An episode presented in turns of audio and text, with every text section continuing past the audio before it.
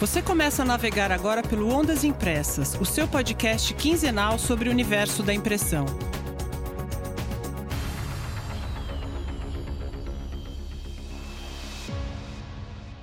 Gente, vocês estão sabendo da Innovation Week? A Heidelberg está convidando todos os militantes da impressão para uma semana recheada de novidades. De 19 a 23 de outubro, a Heidelberg vai apresentar em seu evento online os novos equipamentos da geração 2020. Serão cinco dias de demonstrações para lá de inovadoras. Vai ter até impressão autônoma através da inteligência artificial. E você não precisa ficar só como espectador. Quem quiser vai poder agendar reuniões virtuais com os especialistas da Heidelberg do Brasil. As inscrições estarão abertas a partir do dia 24 4 de setembro no site www.heidelberg.com.br. Innovation Week, de 19 a 23 de outubro.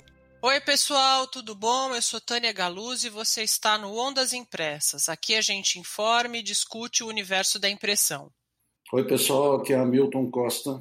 Hoje o assunto é comunicação visual. E eu vou te propor, Hamilton, uma volta no tempo. Quero que você pense a cidade de São Paulo antes da Cidade Limpa, da Lei Cidade Limpa, aprovada em 26 de setembro de 2006 e que entrou em vigor em janeiro de 2007. Eu convido todos os ouvintes também a lembrarem da cidade antes da Lei Cidade Limpa. Na minha cabeça vem imediatamente imagens do centro a poluição visual era tão grande que tudo virava uma massa disforme, sem nenhum atrativo. Para mim, uma coisa bem feia mesmo. Não, isso era horrível mesmo. Se juntando ainda com os fios eh, emaranhados dos postes e mais toda a poluição visual, era uma coisa medonha.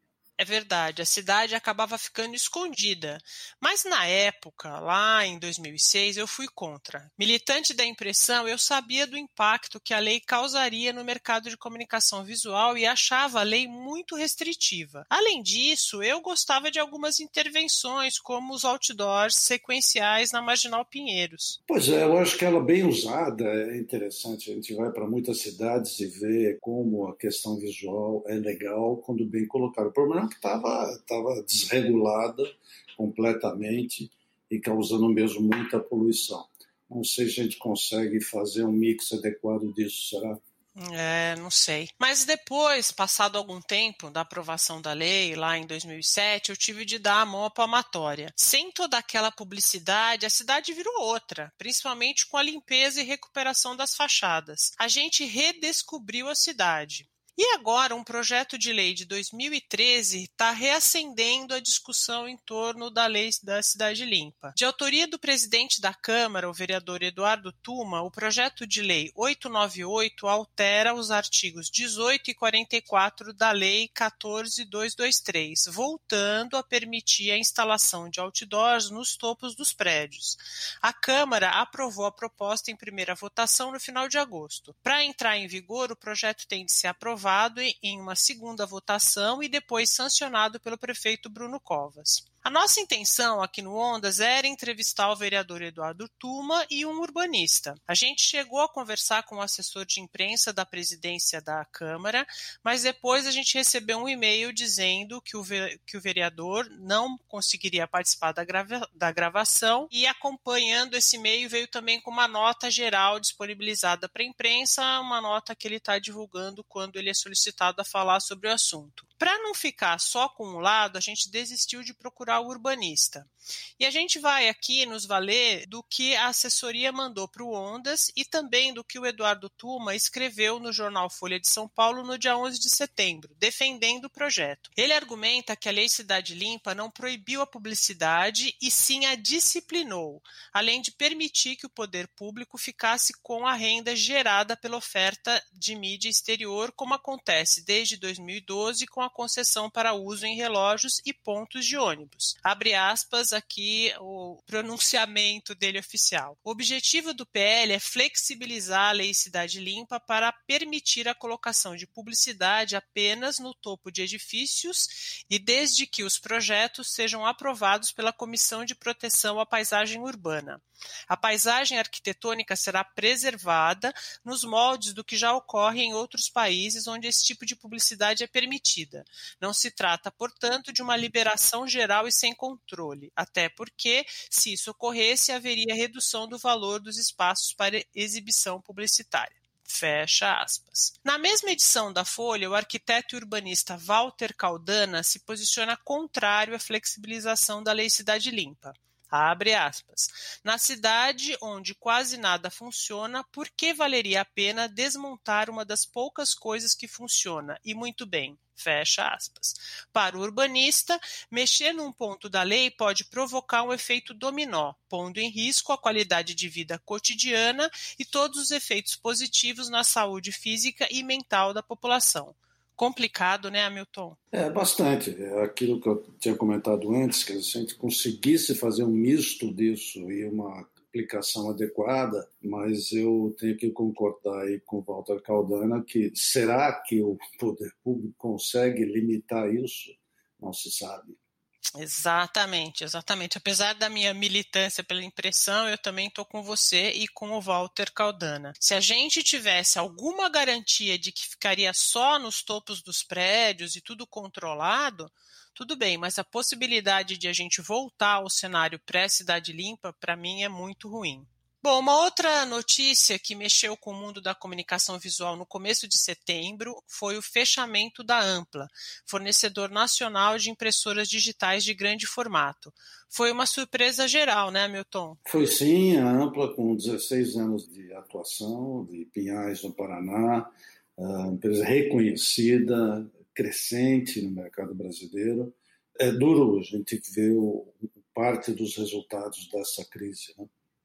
É verdade. É, o Ricardo Lee, diretor da Ampla, ele gentilmente me atendeu no dia 4 de setembro, pediu que a gente esperasse uma semana para noticiar, para que ele tivesse, né, a empresa tivesse tempo para conversar com os clientes. Nessa ligação, ele comentou que as sucessivas crises econômicas deixaram cicatrizes na empresa e que a suspensão dos eventos e o fechamento dos shopping centers e do comércio em função da pandemia tornou a situação irreversível. O Ricardo falou para mim, foi uma decisão muito difícil, tentamos até o limite das nossas forças. A Ampla tinha 80 funcionários e quase 4 mil equipamentos instalados. Eu perguntei sobre assistência técnica e ele comentou que o suporte vai continuar a ser feito pela estrutura de distribuição montada ao longo desses 16 anos. Pois é, muito triste isso. Já temos muito poucos fabricantes nacionais de qualquer tipo de máquina gráfica. Antes tínhamos uma quantidade até bastante razoável, a maior da América Latina. É triste, mas enfim, é, são, são as forças do mercado, lamentavelmente. Verdade. Para repercutir esses dois fatos, a gente conversou com o diretor comercial da Nelband, Arnaldo Pérez, que está há 35 anos no mundo da impressão, e com o Judá Adonai, especialista em vendas e gestão para comunicação visual. Sócio da TK Group Comunicação, o Judá viaja o Brasil dando palestras e treinamentos, sem contar o conteúdo que ele produz para as mídias sociais, principalmente para o canal dele no YouTube. Além de comentar essas notícias, os dois vão falar sobre o atual cenário da comunicação visual e o Judá dá dicas bem legais sobre vendas e gestão. Por isso, pessoal, nada de abandonar o episódio no meio, hein? Lembrando que depois das entrevistas ainda tem uma impressão final. Se tiver de parar, deixa lá o download para te lembrar de ouvir o programa até o fim. E mais um lembrete: a opinião de vocês, pessoal, é ouro pra gente. Diz o que você tá achando, quais temas você quer que a gente discuta. A gente está no Instagram, no LinkedIn e você pode se comunicar conosco pelo e-mail ondasimpressaspodcast.gmail.com. Arnaldo, tudo bem? Que bom receber você aqui no Ondas Impressas. Tudo bem, Tânia. É um grande prazer aqui compartilhar ideias com vocês e muito obrigado pelo convite. Um prazer tê-lo aqui conosco, Arnaldo. Obrigado, Hamilton. Arnaldo, você pode contar para a gente, rapidamente, como foram os últimos seis meses na Neoband? Então, foram seis meses bastante é, intensos. Né? Nós é, colocamos em, práticas, em prática uma série de é, atividades importantes que nesse momento, a gente entende que foi o, a geração do pilar para que a gente chegasse no momento 2 da pandemia. Nós dividimos a pandemia em três etapas. A primeira, a quarentena, que findou no dia 30 de junho, do dia 1 de julho até 30 de dezembro, a segunda etapa, que é já essa flexibilização e a retomada dos negócios, e a terceira etapa, que é para 2021, que é o crescimento econômico. Das medidas que vocês tiveram que tomar nesse período, o que, que realmente funcionou? É, nós colocamos em prática, né, é, primeiro a questão na área comercial, que foi é, o pilar dessa da sustentação das atividades, é a prospecção ativa e constante.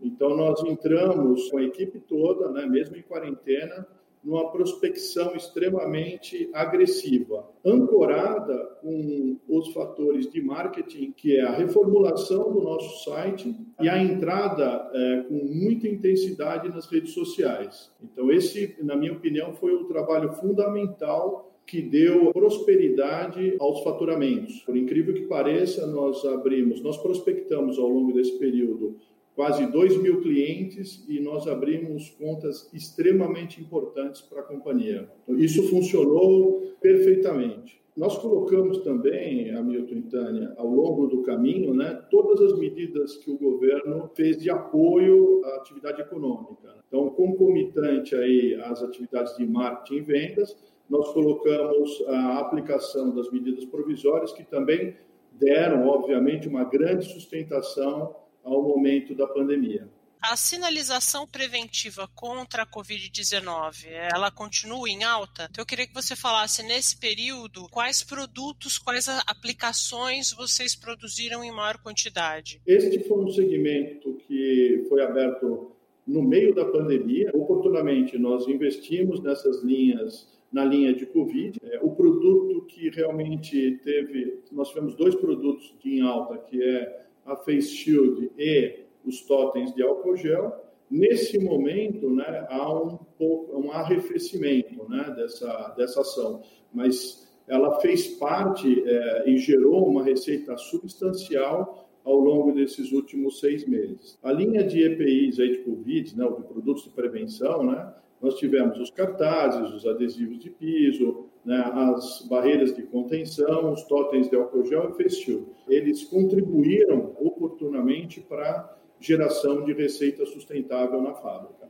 Agora, te falar outra coisa. Está em tramitação na Câmara um projeto autorizando a volta dos outdoors na cobertura dos prédios. O que, que, que, você acha desse projeto? Essa é, um, é uma pergunta bastante interessante, porque nós estamos falando aqui de 14 anos de Lei Cidade Limpa. Ela foi implantada em 2006, 2007, num momento bastante controverso da nossa história política. Não houve oportunidade de uma estruturação adequada e naquela época o que mais me marcou foi que o prefeito colocou na mídia que ele gostaria de ter São Paulo como Paris, Tóquio e Nova York, né? E para quem conhece essas cidades entende que a publicidade exterior convive no meio com a população de uma forma bastante organizada explorada com as normativas da prefeitura ou do governo. Eu acho oportuno, né, é um momento importante, porque nós estamos há 13 para 14 anos da lei, nós temos hoje um mobiliário urbano muito bem estruturado em São Paulo. O projeto tendo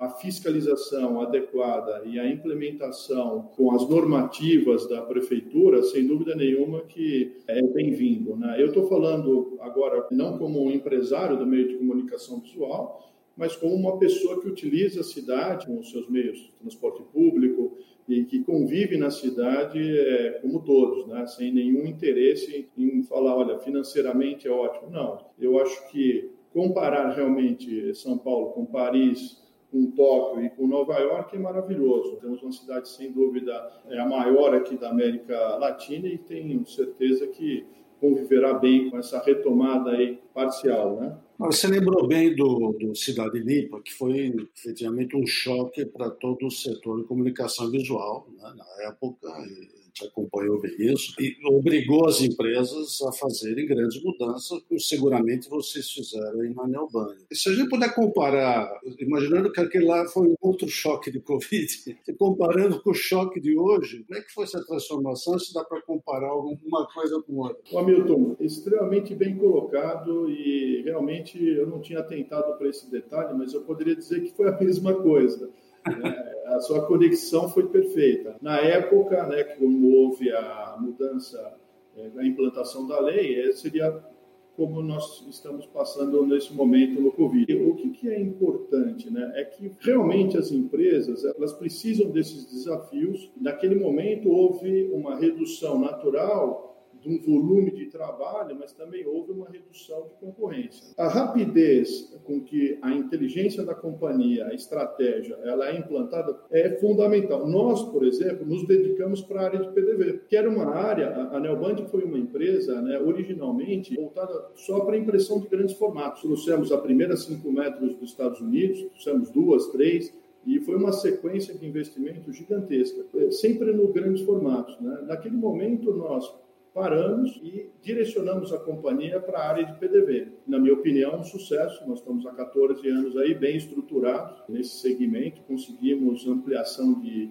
de receita, novos equipamentos. Comparando com os dias de hoje, né, na sexta-feira passada, nós decidimos ampliar aí a área de impressão com novos investimentos. Né. Agora, outra notícia recente ligada ao segmento de comunicação visual foi o fechamento da Ampla fornecedor de impressoras de grande formato, que foi anunciado na semana passada. Como é que você vê a saída desse fornecedor e emendando, como é que está o mercado de comunicação visual hoje? É, primeiro eu vejo com uma extrema tristeza, né? porque nesse exato momento você tem uma desvalorização cambial aí por parte do real alta, né, onde os fornecedores nacionais naturalmente teriam mais força, teriam um agregado na concorrência em relação ao mercado externo. Então eu vejo com muita tristeza. Nós fomos uma das primeiras empresas a plantar as máquinas amplas no nosso parque gráfico. É um equipamento extremamente econômico, um equipamento excelente, mas realmente eu fico muito triste de ter essa notícia no momento, né, baseado em Covid. Vejo muita tristeza. Né? Numa visão macroeconômica, numa visão é, concorrencial, eu diria que eles teriam muita oportunidade agora, visto que o dólar em janeiro estava 4,16 e hoje está 4,60, 4,50, mais os custos de importação, etc favoreceria naturalmente o mercado local. Né? O mercado de comunicação visual ele está em crescimento. Você tem hoje é, áreas que estão sendo desbravadas, então impressão 3D, web to print, que é a grande cereja do bolo, né? o mercado de decoração, a, a estamparia digital, realmente são campos que a comunicação visual ainda não desbravou é, com profundidade. Eu vejo é, um momento extremamente é, favorável. Né? Ah, nós temos aqui, eu levantei uma pesquisa aqui de uma empresa inglesa que previa para 2020 um crescimento de 10% no mercado mundial de comunicação visual. Essa pesquisa, ela é uma pesquisa internacional, foi feita na Inglaterra. A pesquisa era de fevereiro, ou seja, estávamos em plena, pleno desenvolvimento do Covid. No Brasil ainda não, né? mas o mercado europeu, que foi o segundo a sofrer, estava no ápice da pandemia, né, em fevereiro. Então, o mercado realmente é um mercado ainda muito, muito crescimento. Tá? Ele está inexplorado, como eu falei aqui, por exemplo, a área de web to print, né, que é uma cereja do bolo, a impressão 3D, né, o mercado de decoração, de arquitetura, né, isso tudo são coisas que hoje as gráficas convencionais ainda não estão preparadas. Né? Perfeito. Para finalizar, Arnaldo, dá uma dica para quem milita nesse segmento. Como se preparar para os próximos meses? O que eu quero saber é o que é mais relevante? O que, que deve ser a preocupação número um de um, de um gestor, de um empresário, de um pessoal de área de vendas? Com o que, que ele deve se preocupar realmente nos próximos meses para manter a saúde da sua empresa? Nessa estrutura de um tiro só, one shot, sou uma pessoa da área comercial há 35 anos eu diria sempre que a sustentabilidade está focada em vendas. Tem um consultor que a gente tem treinamento aqui contínuo que ele fala: vendas cura tudo, né? Então, eu diria para vocês que esse é o caminho, é, esse é o caminho que eu indicaria vendas, mas é natural que você tem atrás da área comercial, que é importantíssima, você tem a infraestrutura estratégica, né? Como eu falei, a questão do web to print, a questão do mercado, o direcionamento de marketing, né, que são as redes sociais. Isso é um, é, é um combo, é, é, Tânia Milton. Mas eu como eu tenho direito a um tiro, entendeu? Eu colocaria o pessoal realmente investir em vendas e prospecção. Isso é fundamental. O trabalho contínuo, ostensivo, com equipe, com rede social, com web to print, buscando canais de vendas. Então, Hamilton, não sei se você quer complementar alguma coisa. Não, só dar um grande abraço no Arnaldo, dizer que é sempre um prazer estar com ele, falar com ele. Tá? E muito sucesso, como sempre, Arnaldo. Muito obrigado, Hamilton. É um grande prazer estar com você, dividindo isso. Eu acompanho o podcast e realmente, para mim, é um grande prêmio aqui ser convidado por vocês, revê-los e, e, estar com vocês aí, compartilhando essas informações. Obrigado, André. Eu que agradeço, Arnaldo. Oi, Judá. Obrigada por participar do Ondas Impressas. Opa, Tânia. E aí, tudo certinho? Tudo jóia. Judá, na semana passada a gente teve a notícia da Ampla. À luz desse fato, como é que você vê hoje o segmento de comunicação visual? Como tem sido o impacto da crise gerada pela Covid-19 no setor? Qual é o teu olhar sobre isso? Bom, Tânia, na verdade, de qualquer forma, foi até uma fatalidade. A gente, quando ouviu essa notícia, eu tenho meus grupos de alunos e, cara, foi assim, no primeiro horário do dia, o pessoal já bateu o print e mandou comentando a notícia. E sim, né? É uma, é uma empresa que tem uma puta representatividade no mercado. Quem foi já na feira Filter e Print sabe exatamente que é um, sempre foi uma empresa que se destacou bastante lá dentro. A verdade é que a pandemia tem deixado muito aprendizado. No meu ponto de vista, como empresário e hoje como consultor também, cara, eu acho que mais marca o, brasile... o brasileiro e, cara, o empresário, a empresária de comunicação visual, Tânia, é a resiliência. Cara, pensa num povo, dá cabeçada na parede, dá morro em ponta de faca, aprende apanhando, mas mesmo assim, cara, não desiste, continua para frente dentro do mercado de comunicação visual. Isso aconteceu comigo, sabe, Tânia? Em 2018, finalizando o segundo ano da, da minha empresa em Santa Catarina, da Insight, né? Passou por um incêndio, onde eu perdi toda a minha casa, toda a empresa, equipamento, e a gente ficou com, na época, com uma equipe de nove pessoas sem ter onde trabalhar. Foi um, uma virada de chave, obviamente, porque foi dali também que acabou que a gente teve um crescimento muito maior e foi onde eu também decidi por algum acaso, por alguma dica de, de um amigo meu, como eu te falei, de um dono de um sistema, a começar a compartilhar um pouco como que eu consegui, em torno de seis meses, dar uma virada de chave mesmo no meu negócio. No Sul, especificamente em Santa Catarina, que é onde eu resido hoje, é, a gente teve, assim, um impacto muito absurdo. A gente ficou cerca de três semanas fechados, mas comparado a outros estados, como eu tô aqui, né? Tô falando contigo de São Paulo, da minha outra empresa, o impacto aqui já foi muito maior, entendeu? Eu acho que a resiliência que a galera tá tendo na comunicação visual, no ramo gráfico, cara, tá, tá sendo foda, assim, admirável. Infelizmente, como aconteceu com a Ampla e também até, até próximo comigo, alunos meus, infelizmente, acabaram fechando as portas, entendeu? Ou pelo menos fecharam parte das portas, sabe? Acabaram seguindo para um outro segmento totalmente diferente. Teve que pivotear, entendeu? Teve que dar os pulos e ir para um outro mercado. Entendi. Bom, mas vamos falar então daquilo que pode tirar as empresas do, do apuro, que é justamente a área de vendas. Um dos vídeos, um dos seus vídeos no YouTube com mais visualizações trata realmente de vendas, de como preparar a área comercial para o novo normal. Você pode resumir os principais pontos desse vídeo? Bom, como eu estava falando, é uma competência que qualquer empresário, empresária de comunicação visual, e eu acredito que de qualquer segmento tem que existir. A gente a vender é uma habilidade. Então ela pode ser treinada. Não é um dom. Tem gente que fala assim: ah, vender é um dom. Não, vender é uma habilidade. Você treina e a, a, a partir do momento que você cria uma disciplina de treinar, começa a se tornar um hábito e você começa a entender como que se aplica aquela técnica de venda. Eu faço um treinamento a cada dois, três meses mais ou menos, que é um treinamento de vendas para empresas de comunicação visual. E esse evento eu falo sobre várias ferramentas, sobre vários comportamentos que você precisa aplicar na tua empresa de comunicação visual para que você tenha o tato do teu negócio. E por incrível que pareça, mais de 90% das empresas não utilizam um CRM.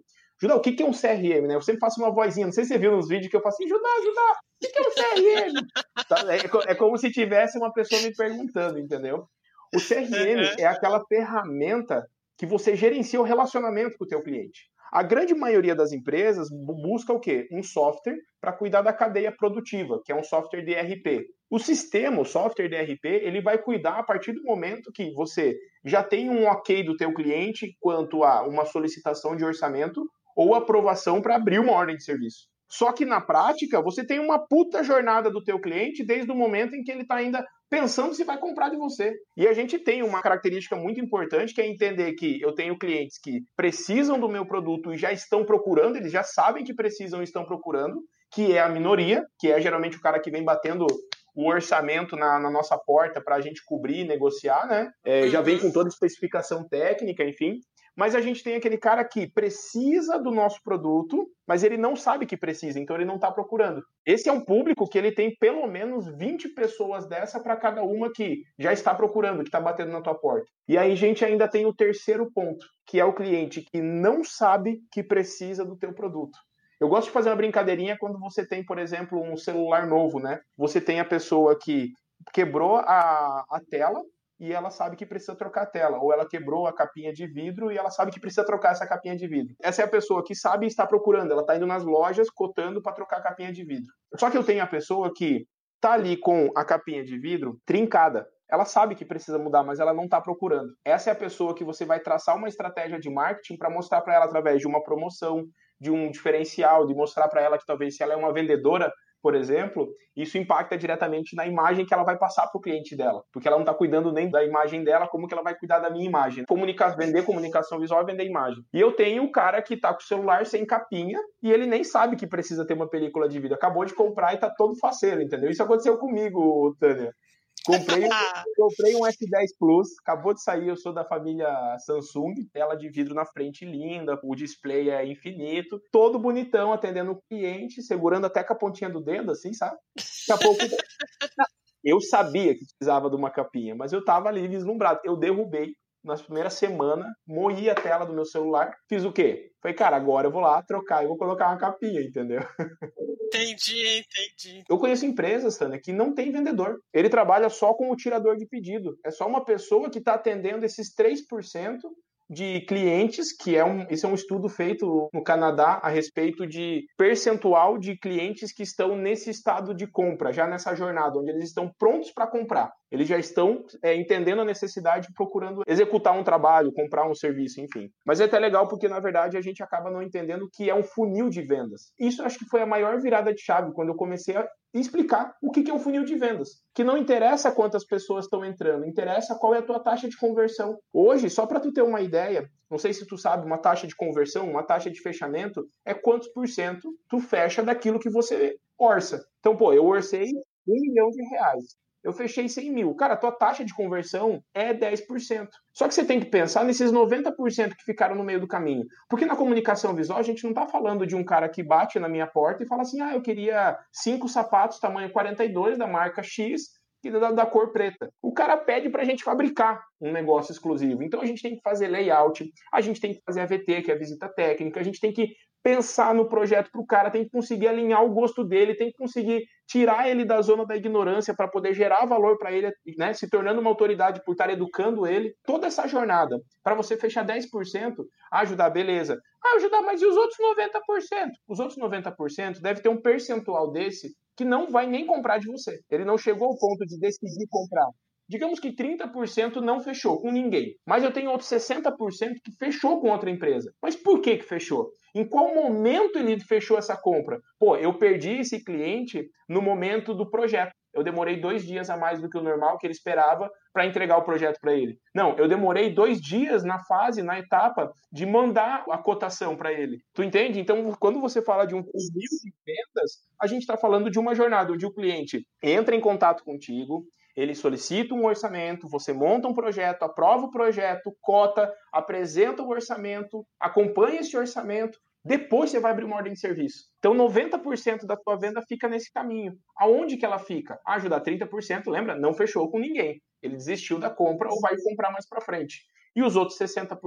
São 600 mil reais na nossa analogia. Está em cima da mesa. Desculpa te interromper, mas o relacionamento com o cliente, ele é fundamental e tem muita gente que não investe praticamente nada nesse, nesse momento tão decisivo. É a questão de você gerenciar esse relacionamento. É você transformar o sentimento do teu cliente em um número. Porque você só pode gerenciar aquilo que você mede. Então, a partir do momento que eu estou mensurando a minha taxa de conversão, meu ticket médio, eh, essas informações em qual etapa eu estou perdendo a venda, eu posso gerir, eu posso tomar atitudes. Pô, qual que é o investimento que eu vou fazer no meu comercial? Será que não é melhor eu comprar uma máquina melhor para o cara que está renderizando um projeto 3D hoje, porque eu estou perdendo 30% das minhas vendas no time de execução? Será que eu não vou hoje contratar, uma, abrir uma oportunidade de pegar um freela, por exemplo, né, para você pegar um freela para o quê? Cara, se você está perdendo venda porque está demorando para montar projeto, ali é um gargalo da tua empresa. Você tem que ter uma atenção para aquilo, mas você não faz isso empiricamente, tipo. não, não é, mas é, a galera acha que é uma bola de cristal. Cara, tá tudo certo. Eu era exatamente assim. Eu comecei vendendo de tudo para todo mundo e correndo atrás. Meu objetivo era mandar orçamento. Minha missão era, cara, despachar o orçamento, montar e mandar para o cliente não fazia um follow-up. Tem empresa que não sabe quantos por cento perde hoje de orçamento que vai para o spam. Qual que é o novo normal? Primeiro, você precisa de um CRM. Tem vários programas, tem alguns gratuitos, outros pagos. Eu falo sobre o HubSpot, o Pipedrive, tem o Salesforce, a Gendor, tem uma porrada de CRM. Eu acho que entender que dentro do novo normal, a galera tá achando assim, ah, o novo normal é o marketing digital. O cacete que é. o marketing digital, ele já é o normal faz tempo. Sabe por quê? Porque as pessoas acham que é uma nova. Ah, o mundo vai ser todo digital. Cara, a real é que é mais um canal de venda. Não vai deixar de ser comprado offline. Você acha que a galera vai parar de comprar fachada? Se tivesse parado, a gente não tava continuando vendendo. É só mais um canal de venda, é mais um canal de divulgação. Você ah, ajuda, pô, eu não sei, eu não, não tenho coragem de gravar vídeo. Então não grava, não grava com a câmera da frente, grava com a câmera de trás que você não tá se vendo. Essa é boa. Hoje a gente está começando um canal da TK. Esse canal do YouTube vai ser da TK. Para quem que eu vou falar? Pô, quem que compra da gente? Ah, eu tenho o técnico de segurança do trabalho. Quem mais que eu tenho que compra comunicação? Ah, eu tenho o cara lá que é o proprietário de uma agência de publicidade. É um público-alvo, entendeu? Então por que, que eu não vou fazer um vídeo falando assim, como você pode ganhar até 10 mil reais a mais por mês sendo parceiro na comunicação visual? conteúdo, agora ele manda, né? Agora você tocou num ponto importante que são os, os indicadores. Se antes era fundamental, atualmente é, eu acho que é impossível se administrar uma empresa sem ter nas mãos todos os números. Desses indicadores que você já falou, quais você coloca como mais importantes? Aqueles que eu tenho de checar todos os dias. Legal, baita pergunta. Na verdade, até um questionamento que eu tenho bastante sobre isso. Deixa eu falar uma coisa para ti. Você tem carro, Tânia? Tenho. Quando, quando você olha para o teu painel, quantos indicadores tu tem? Três. Três ou quatro? Você tem a tua velocidade, você tem a tua rotatividade, a temperatura do motor e você tem o teu, basicamente, o combustível. Vamos pegar o exemplo do combustível. Quando a gente olha ali, por, por acaso ele apita para você quando ele está no meio tanque? Ele mostra, ele mostra, mas ele não te chama atenção para isso. Ele só tá te mostrando ali, ó, ó, tá tanque cheio, três quartos, meio tanque, um quarto. Quando ele acaba a gasolina, ele avisa ou ele avisa quando ele entra na reserva? Não, ele avisa quando entra na reserva. Por quê? Porque o indicador, ele tem que ter um parâmetro. Cara, você olha para aquele indicador para saber o teu combustível, mas também para saber o quê? Até onde eu posso ir, sabe? Qual é a velocidade que eu consigo manter com isso? E quando chega na reserva ali, na verdade ele avisa para você, ó, é um sinal que você precisa tomar uma atitude. Então você entender o primeiro ponto, cara, a importância de ter um indicador. E o indicador não é algo para ficar bonito na parede da tua empresa. Ele tem que ser algo funcional e que tem que ter uma ação já. Qual que é a ação que apita no painel do carro quando entra na reserva? Abastece lá, Joe. Vai acabar a gasolina. Então não adianta você criar um indicador, por exemplo, ó, comercial. Cara, você precisa ter faturamento e vendas. Esse é um dos. Qual que é o segundo indicador? Taxa de conversão e ticket médio. Uhum. Beleza, ajudar. Vou descobrir meu faturamento. Mas se você não tem uma meta, o teu indicador não serve de nada. Aí, por exemplo, você tem a meta do mês, né? Preciso vender 100 mil reais. Cara, se você vende 100 mil, não adianta você chegar no final do mês e eita ferro, vendi 92. Não, cara, você tem uma meta diária. Você tem uma meta semanal, quinzenal. Você tem que ter isso como um indicador e entender, uhum. cara, qual é o mínimo que eu preciso vender para bater, bater as contas em dia. Então, com base nisso, você vai fazer o quê? Vai cuidar do quê? Outro indicador, taxa de conversão. Outro indicador para o comercial, ticket médio. Ajudar, como é que eu descubro minha taxa de conversão? Cara, pega o quanto você vendeu de média nos últimos seis meses e o quanto você mandou de orçamento nos últimos seis meses, divide um pelo outro. Divide OAS por ordem de serviço e vai descobrir o percentual de taxa de conversão. Ticket médio. Cara, pega lá a quantidade de ordem, de, valor da ordem de serviço que você mandou no mês passado e quantas ordens de serviço são. Eu acho que a maior virada de chave que foi para mim no que diz respeito à gestão da comunicação visual no setor financeiro, entender, cara, que dia que vai furar o teu caixa. Entender, por exemplo, qual é o teu capital de giro mínimo. O que é o capital de giro mínimo? Pega teu custo fixo. Cara, você precisa de 40 mil reais para pagar suas contas do mês. O mínimo que você tem que conseguir manter é um capital de giro de 40 mil, ou ter uma estrutura para construir esse capital de giro. A gente cresce muito rápido. Do nada a gente fecha um trabalho. Pô, tô vendendo 100 mil, eu fecho um trabalho de 80, eu vou para 180. Tem que dar meus pulos para conseguir entregar. Eu negligencio a gestão do quê? Do meu fluxo de caixa. Talvez nem valeria a pena vender aquilo. Ou pelo menos não valeria a pena ter vendido outros jobs porque eu não fiz uma gestão melhor do meu setor comercial. Ponto de equilíbrio, Tânia. Eu acho que eu posso falar para vocês, galera que está assistindo, está assistindo não, ouvindo, né? Indicador principal é você entender o teu ponto de equilíbrio.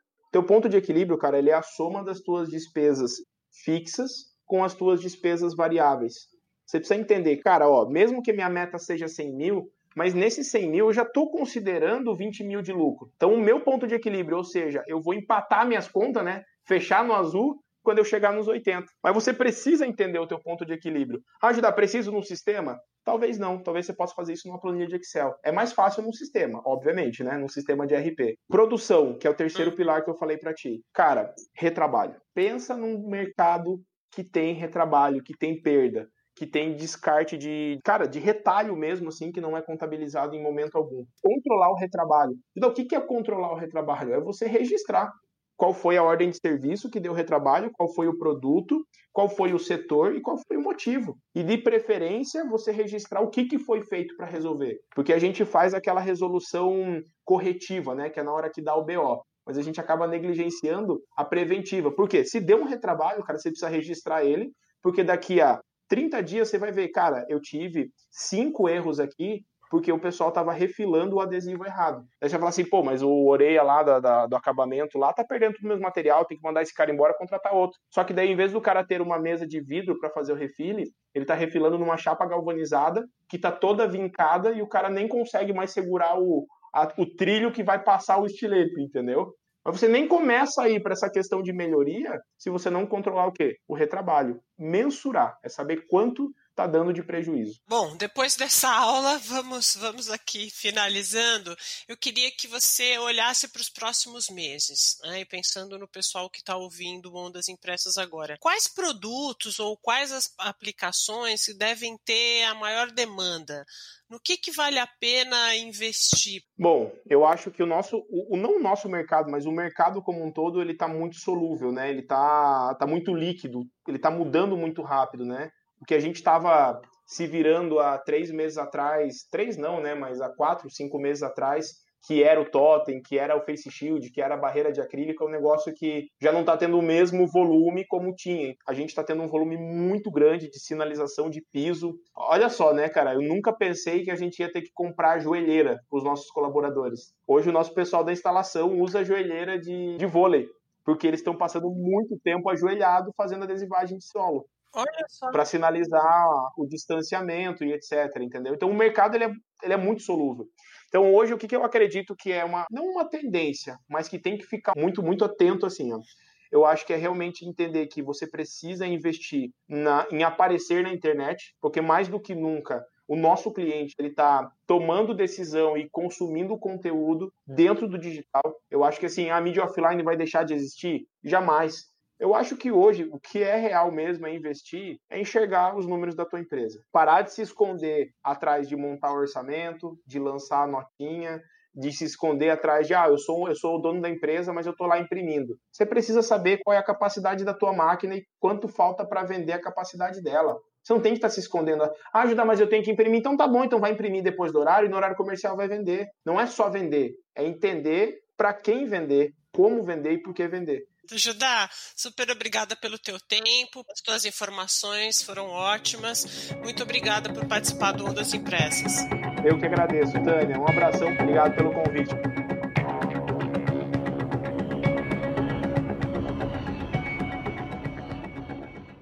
Impressão final.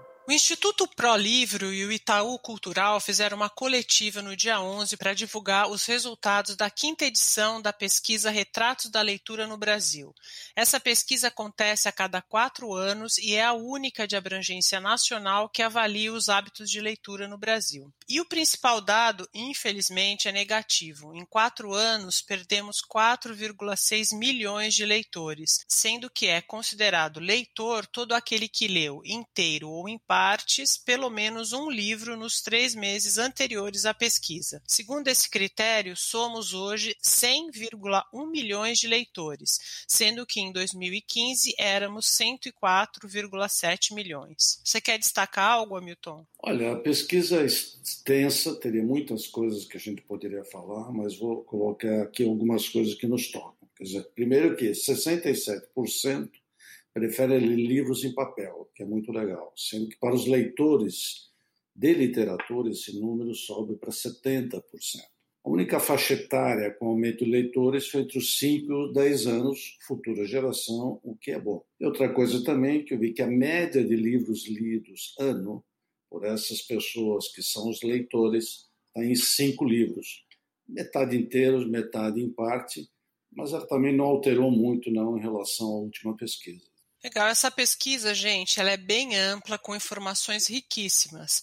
Para quem tem algum contato com a cadeia produtiva do livro, ela é fundamental. Mesmo para você que é de outra área, ou sei lá, da área de comunicação visual. O teu mundo é impressão, então você tem de estar tá bem informado sobre isso, para ter bons argumentos quando alguém falar alguma bobagem sobre leitura perto de você. Acho que vale até um episódio só para essa pesquisa. O que, que, vocês acham? Depois contem para a gente lá nas redes ou por e-mail. A pesquisa está disponível no site do Instituto ProLivro, www.prolivro.org.br.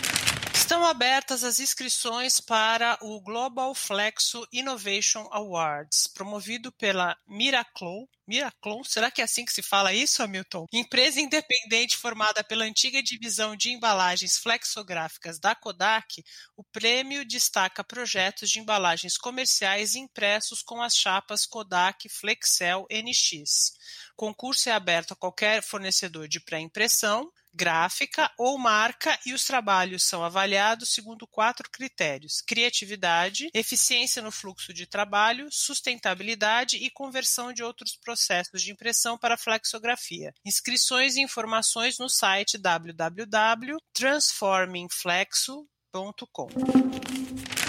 A APS Eventos Corporativos, promotora de vários eventos no, universo da impressão, e a Associação Brasileira de Tecnologia Têxtil, Confecção e Moda vão realizar a Semana de Inovação e Tecnologia Têxtil, a CIT, entre os dias 1 e 3 de dezembro. A iniciativa vai ser totalmente virtual.